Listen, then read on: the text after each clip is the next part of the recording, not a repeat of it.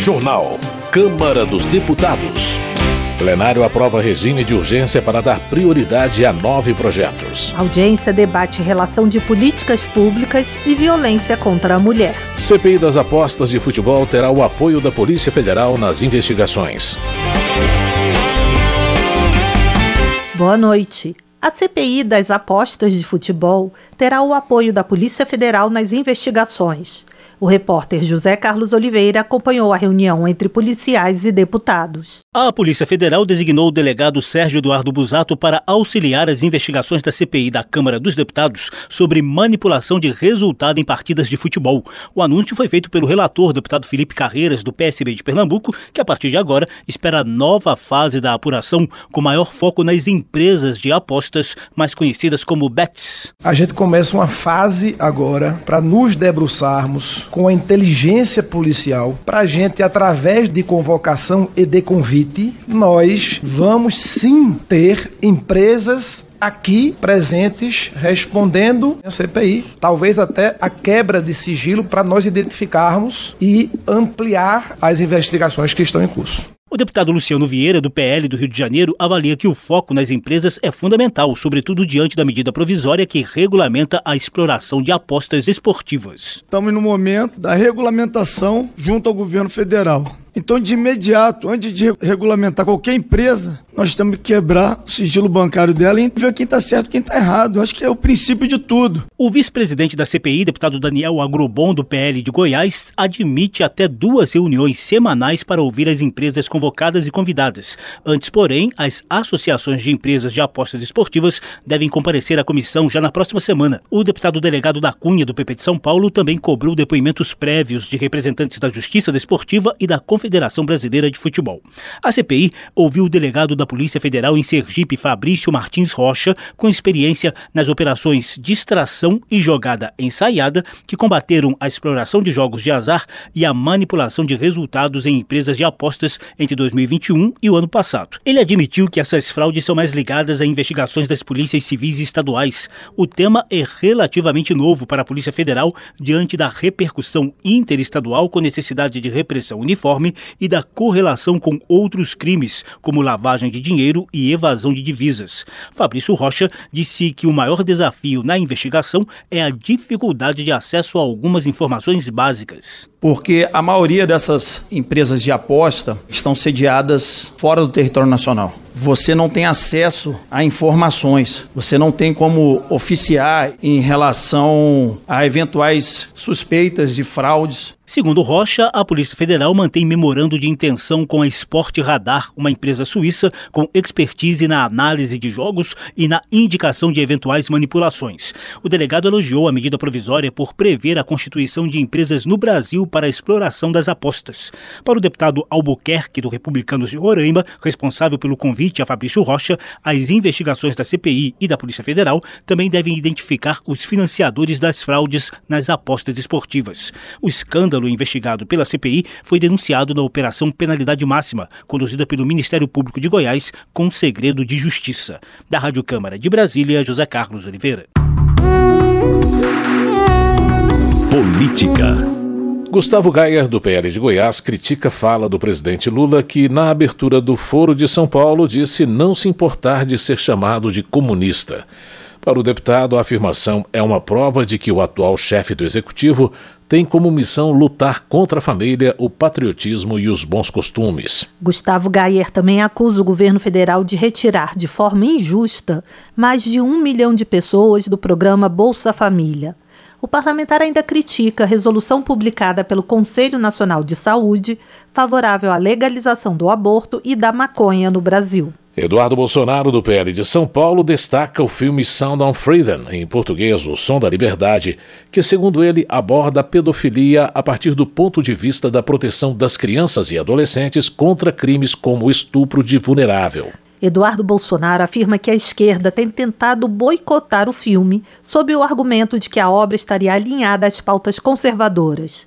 O deputado ainda critica a resolução do Conselho Nacional de Saúde, que recomenda a redução da idade de início da hormonização para a transição de gênero para 14 anos. Bia Kisses, do PL do Distrito Federal, alerta sobre a volta à pauta do projeto conhecido como PL das Fake News, em conjunto com o chamado Pacotão da Democracia, que visa multar quem cometer crimes contra o Estado Democrático de Direito. Bia Kisses afirma que as propostas têm como objetivo censurar o discurso conservador, perseguir adversários e calar a direita nas redes. Segurança Pública. O desmonte das políticas públicas levou ao aumento da violência contra mulheres, defendem debatedoras. A repórter Maria Neves acompanhou. Participantes de audiência pública na Câmara dos Deputados sustentam que o aumento da violência contra mulheres no Brasil decorre do desmonte das políticas de proteção e acolhimento das mulheres nos últimos anos. De acordo com a assessora política do Instituto de Estudos Socioeconômicos, Carmela Zigoni, a execução orçamentária área de ações voltadas ao público feminino sofreu redução de 75% entre 2014 e 2019. No período, passou de 185 milhões para 46 milhões de reais. Ainda conforme a especialista, para 2022, o Executivo enviou ao Congresso uma proposta de lei orçamentária que destinava nada mais que 13 milhões de reais para todas as políticas de proteção a mulheres. Com a posse do novo governo, houve uma recomposição das verbas que chegaram a 120 milhões de reais. Dados do Anuário Brasileiro de Segurança Pública, divulgados no final de julho pelo Fórum Brasileiro de Segurança Pública, mostram crescimento de 6,1% dos casos de feminicídio e de 1,2% de homicídio de mulheres em 2022 em relação aos números de 2021. O aumento ocorreu no mesmo momento em que houve queda de 2,4% nas mortes violentas intencionais.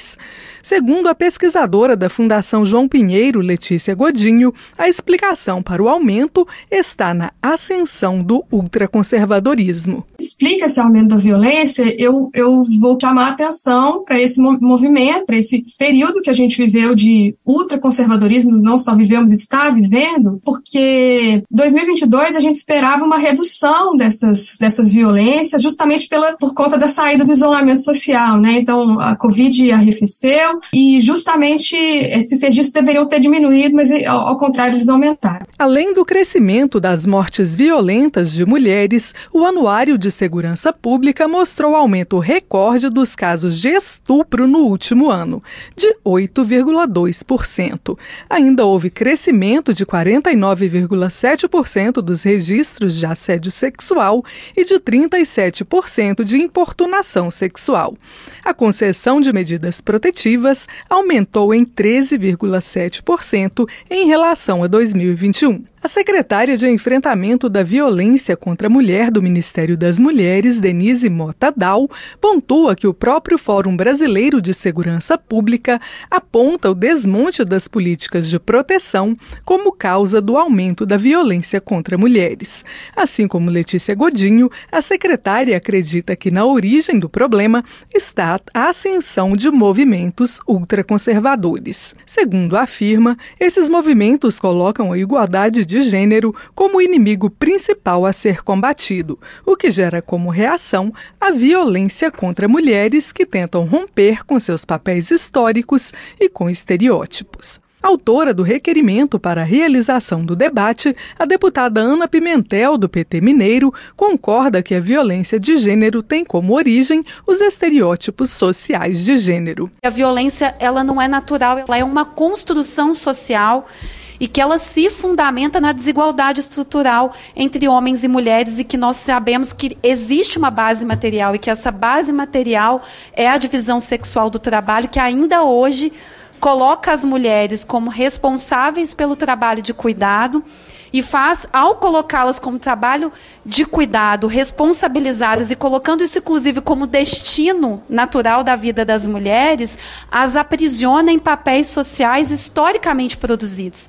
E ao fazer isso, todas as vezes que as mulheres ousam sair desses lugares, elas sofrem violências, as diversas violências. Para a presidente da Comissão de Defesa dos Direitos das Mulheres, deputada Leda Borges, do PSDB de Goiás, a melhor maneira de quebrar o ciclo de violência é a independência econômica das mulheres. Para isso, considera fundamentais medidas como casas de acolhimento e inserção no mercado de trabalho. Atualmente, existem apenas sete casas da mulher brasileira que abrigam vítimas de violência, em funcionamento no país. O governo federal tem projeto de construir mais 40 dessas instituições. A audiência pública foi organizada em conjunto pelas comissões de Defesa dos Direitos das Mulheres e de Direitos Humanos. Da Rádio Câmara de Brasília, Maria Neves.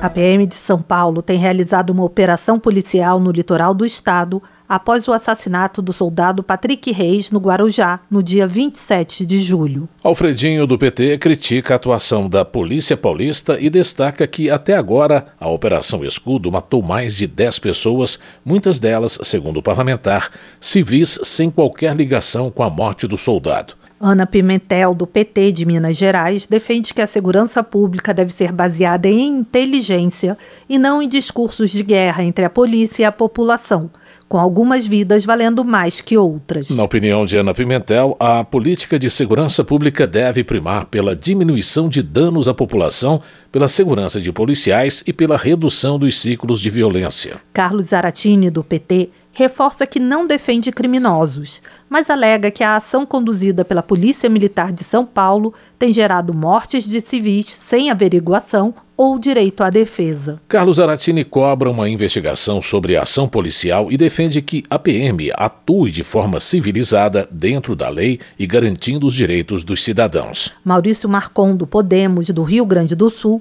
acusa a base governista de ignorar os sacrifícios da polícia na luta contra a criminalidade. Maurício Marcon informa que todos os mortos durante a operação da Polícia Militar no Guarujá têm antecedentes criminais. Desenvolvimento Regional. Gerlen Diniz, do PP, reclama da truculência empregada por servidores de órgãos de fiscalização ambiental no Acre. Gerlen Diniz afirma que não quer criminalizar os órgãos fiscalizadores como o ICMBio e IBAMA, mas pede punição contra maus servidores para que situações como estas não voltem a ocorrer. Pompeu de Matos, do PDT, faz um apelo ao DENIT e ao governo federal em relação às obras das pontes sobre o Rio dos Sinos em São Leopoldo, no Rio Grande do Sul que passam por reforma desde 2021. Pompeu de Matos registra que a previsão de entrega das obras é até o fim de 2023. Bebeto, do PP do Rio de Janeiro, critica o atraso nos repasses de emendas impositivas aos municípios. O deputado cita como exemplo a Baixada Fluminense, que não recebeu o que necessita. Bebeto registra o caso do município de São João de Meriti, que, segundo ele, recebeu 2 milhões e 400 mil reais de aproximadamente 70 milhões de reais de emendas. Segundo o deputado, a região necessita do repasse, principalmente para as áreas de saúde e educação. Silvia Cristina, do PL de Rondônia, cumprimenta os organizadores da 38ª edição da Expoare, Exposição Agropecuária de Ariquemes. De acordo com Silvia Cristina, a Expoare é a maior feira de agronegócios da região norte do país, mostrando a força do setor produtivo e proporcionando a troca de experiência entre produtores e a divulgação de inovações tecnológicas. Marussa Boldrin, do MDB, destaca que durante o recesso parlamentar visitou diversos municípios de Goiás. Ela agradece à população do estado por todo o apoio recebido neste período e reafirma seu compromisso em favor dos goianos. Marussa Boldrin também ressalta sua participação na Frente Parlamentar da Agropecuária, onde, segundo ela, houve importante debate em torno da PEC da reforma tributária recém-aprovada pela Câmara. Gilson Daniel, do Podemos, registra que participou de eventos de inauguração de obras e assinatura de ordens de serviço em várias cidades do Espírito Santo. O deputado ressalta a importância e o impacto positivo das obras na vida das pessoas. Gilson Daniel cita as obras de restauração de orlas, construção de viadutos, asfaltamento de ruas e inauguração de estradas. Na opinião do deputado, o Espírito Santo se destaca em primeiro lugar em solidez fiscal e em eficiência da máquina pública, graças à atual gestão. Educação. Marx Beltrão, do PP de Alagoas, comemora o lançamento do programa Escola em Tempo Integral. Na avaliação do parlamentar, mais de 3 milhões de alunos deverão ser acolhidos nesta modalidade de ensino até 2026. De acordo com Marques Beltrão, o governo federal vai investir 4 bilhões de reais na escola em tempo integral e outros 2 bilhões e meio serão oferecidos pelo CAF, a título de empréstimos aos prefeitos. Jorge Guetem, do PL, comemora a sanção do projeto Universidade Gratuita em Santa Catarina. Ele explica que o aluno vai receber uma bolsa em uma faculdade comunitária paga pelo Estado. Até 2026 serão 70 mil vagas gratuitas nas universidades. Jorge Guetten elogia a iniciativa do governo catarinense e o apoio da Assembleia Legislativa à proposta que, segundo o deputado, é um salto na educação no Brasil. Votação. Câmara dos Deputados aprovou regime de urgência para nove projetos, que assim poderão ser votados diretamente no plenário sem passar pela análise das comissões. O repórter Antônio Vital acompanhou as negociações em torno das propostas. Um dos projetos exige certidão negativa de antecedentes criminais para a contratação de profissionais encarregados de trabalhar com crianças, como babá e professor de creche. A proposta é uma das 11 apresentadas em 2014 pela CPI da exploração sexual de crianças e adolescentes. O regime de urgência foi defendido pela deputada Laura Carneiro, do PSD do Rio de Janeiro. E elas apresentaram naquela época uma proposição muito importante que trata de você ter as certidões negativas daqueles que trabalham com crianças, especialmente nas creches, para que a gente não tenha o dissabor de eventualmente uma dessas pessoas que responde ou que respondeu por estupro ou por violência sexual grave, enfim, é, seja depois cuidador dessa mesma criança. Também foi aprovado o regime de urgência para projeto do Senado que cria a Política Nacional de Atenção Psicossocial nas Comunidades Escolares. A proposta tem como objetivo garantir a professores, funcionários, estudantes e familiares cuidados relativos à saúde mental. O texto original foi alterado na Comissão de Educação pela relatora, deputada Tabata Amaral, do PSB de São Paulo. As medidas previstas na política voltada para a redução da violência nas escolas incluem ações integradas de saúde, educação Educação e Assistência Social. O plenário também aprovou regime de urgência para o projeto da deputada Rogéria Santos, do Republicanos da Bahia, que permite saques do FGTS por mulheres vítimas de violência doméstica ou que sejam responsáveis por família com pessoa com deficiência ou doença grave. Assim como os demais, um acordo entre os diversos partidos permitiu a aprovação do regime de urgência, mas no caso do saque do FGTS, o governo não se comprometeu a apoiar o mérito da medida, como explicou o deputado Carlos Aratini, do PT de São Paulo. Esse projeto, ele tem o seu mérito, mas nós precisamos encontrar a forma de ajudar as mulheres por outros caminhos. O fundo de garantia é uma poupança do trabalhador para uma situação de desemprego, para um investimento na moradia própria, para uma série de questões que já estão bem determinadas. Se nós ampliarmos o leque de possibilidades de retirada, nós vamos esvaziar o fundo mas a possibilidade de mulheres sacarem parte do FGTS em caso de necessidade foi defendida por deputados de vários partidos, inclusive pela oposição. O deputado Abílio Brunini, do PL de Mato Grosso, disse que os saques não vão comprometer o saldo do FGTS. Esse projeto está autorizando a retirar, a sacar apenas um salário no dia do nascimento ou na adoção de uma criança. Um salário do FGTS. Não vai arrancar o FGTS do trabalhador. E isso é muito plausível. Se você observar que muitas mães solos ou solteiras acabam encontrando dificuldade para criar seus filhos e o primeiro mês do nascimento é o mais difícil. Também ganhou regime de urgência projeto do deputado Guilherme Boulos, do PSOL de São Paulo, que proíbe bancos de concederem empréstimos consignados sem autorização do beneficiário, inclusive com sanções. Da mesma forma, projeto que institui a Política Nacional de Prevenção e Controle do Câncer no Sistema Único de Saúde poderá ser votado no plenário sem passar pelas comissões. Entre outras medidas, a proposta prevê a compra centralizada de medicamentos contra o câncer pelo Ministério da Saúde, que depois deverá fazer o repasse para as secretarias estaduais de saúde. Da Rádio Câmara de Brasília, Antônio Vital. Termina aqui o Jornal Câmara dos Deputados, com trabalhos técnicos de Tony Ribeiro e apresentação de Mônica Tati e José Carlos Andrade. Uma ótima noite para você. A Voz do Brasil retorna amanhã. Uma boa noite. Você ouviu A Voz do Brasil. Boa noite.